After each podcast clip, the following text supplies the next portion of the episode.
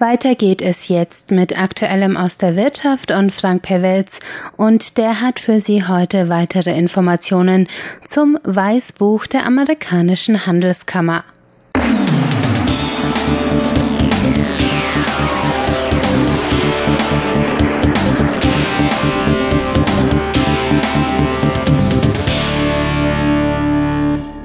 Herzlich willkommen bei Aktueller Maus Wirtschaft. Es begrüßt Sie Frank Pewitz.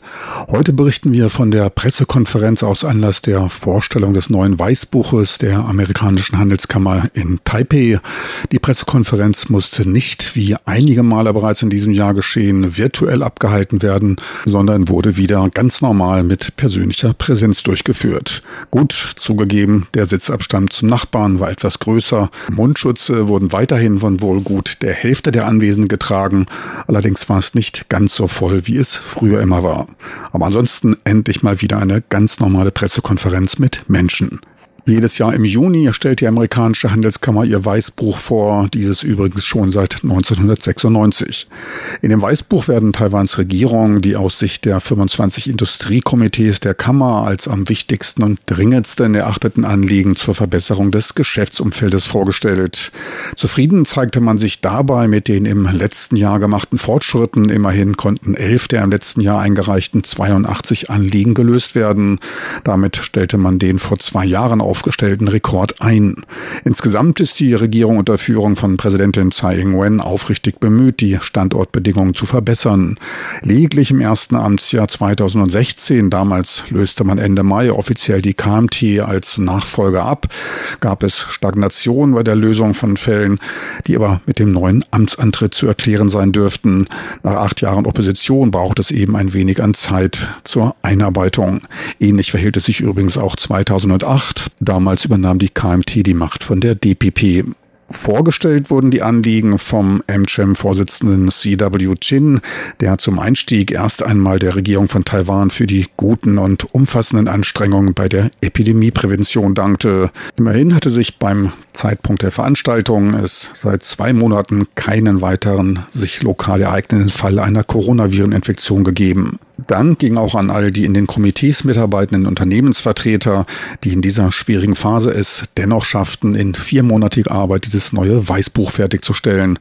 Und das war anscheinend nicht so einfach. Dies erkannte man an der Überschrift der einleitenden Eröffnung des Weißbuches, geschrieben von AmCham-Präsident William Foreman. Titel Das Weißbuch, welches beinahe nicht zustande gekommen wäre. Das Coronavirus wirkt auch nach Meinung des AmCham-Vorsitzenden CW Chin weiter nachhaltig auch auf die Wirtschaft ein.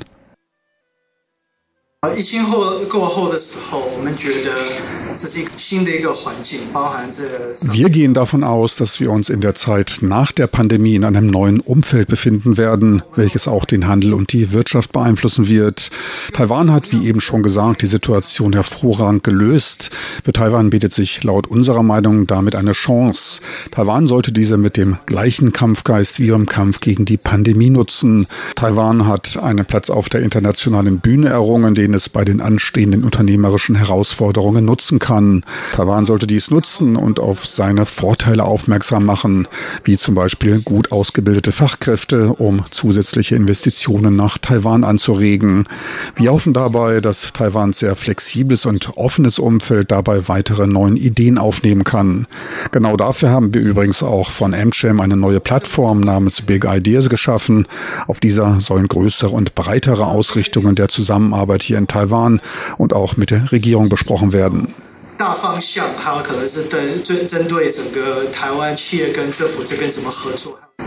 Nach dieser allgemeineren Einleitung kam er auf das neue Weißbuch zu sprechen.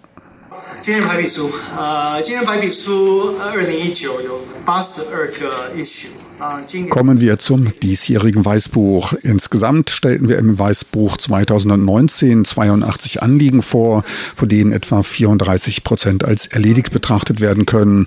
Elf davon vollständig, im Jahr davor waren es acht. Damit lösten wir drei Probleme mehr. Bei 17 weiteren Anliegen konnten wir gute Fortschritte erzielen, sodass 34 Prozent als erledigt betrachtet werden können. 33 Fälle sind noch unbestimmt, 18 wurden gestoppt und drei weitere Punkte gefallen gelassen. Allgemein kann gesagt werden, dass wir im letzten Jahr gegenüber dem Jahr zuvor einige Fortschritte erzielen konnten.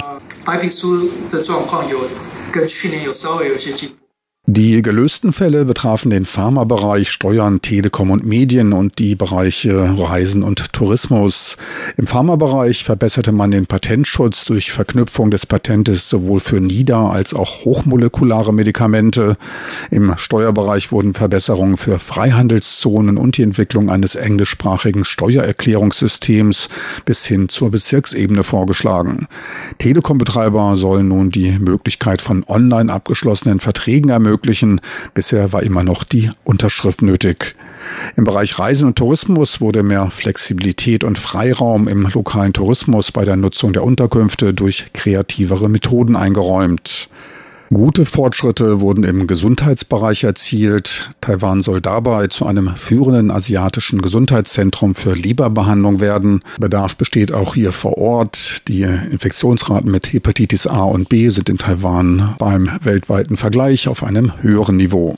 Ferner sollten angesichts Taiwans schnell alternder Gesellschaft Präventionsmaßnahmen für Knochenschwund angeregt werden. Der Zukunftspunkt Digitalisierung der Wirtschaft wurde ebenfalls angesprochen. Zur besseren Transformation der Wirtschaft soll deren Digitalisierung nun von einer dem Kabinett unterstehenden einflussreichen Behörde gelenkt werden. Letztlich wird im Energiesektor, konkret dem Bereich der erneuerbaren Energien, die Wende hin zu marktbasierten Mechanismen wie Auktionen angestrebt. Ein Punkt, bei dem es momentan allerdings noch rechtliche Differenzen zu den erprobten Lösungen im Westen gibt. Dem Thema Energiesicherheit schenken ausländische Unternehmer, insbesondere Produzenten, seit längerer Zeit größere Aufmerksamkeit. Taiwan befindet sich mitten in der Transformation seines Energieversorgungssystems konkret dem Ausstieg aus der Atomkraft und dem umfangreichen Aufbau einer durch Flüssig, Naturgas und erneuerbaren Energien unterstützten Stromversorgung. Doch noch ein weiterer Faktor, den gilt es zu beachten.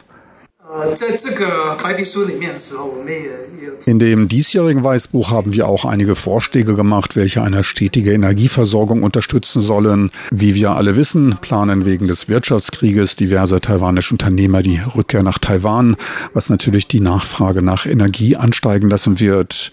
Wir hoffen, dass Taiwans Regierung diese zukünftigen Investoren auch in seiner Energiepolitik mit berücksichtigt. Unser Energieausschuss wünscht sich daher einen klaren Fahrplan bei der Entwicklung der erneuerbaren Energien. Dabei schlägt unser Energieausschuss engere und häufigere Treffen mit der Regierung vor.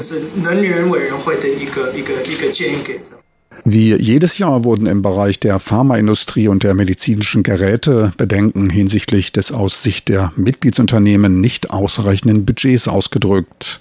Dies beschränkt die Fähigkeit zur Einführung innovativer neuer Behandlungen auf dem taiwanischen Markt, so das Pharmakomitee der US-Handelskammer. Eine, wie gesagt, oft gehörte Mahnung Taiwans Regierung bzw. die staatliche Krankenkasse erweist sich gegenüber den ausländischen Pharmafirmen als hartnäckiger Verhandlungspartner. Taiwans eigene Pharmaindustrie ist, abgesehen von einigen sich langsam entwickelnden Firmen aus dem Biopharma-Bereich, hauptsächlich mit der Produktion von patentbefreiten Generika beschäftigt.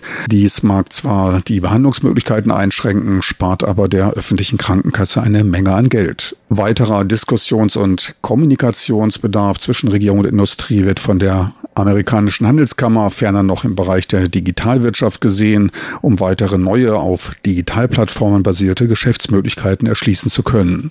So viel für heute von der Pressekonferenz aus Anlass des neuen Weißbuches der amerikanischen Handelskammer in Taipei. Besten Dank fürs Interesse. Am Mikrofon verabschiedet sich von Ihnen Frank Piewitz.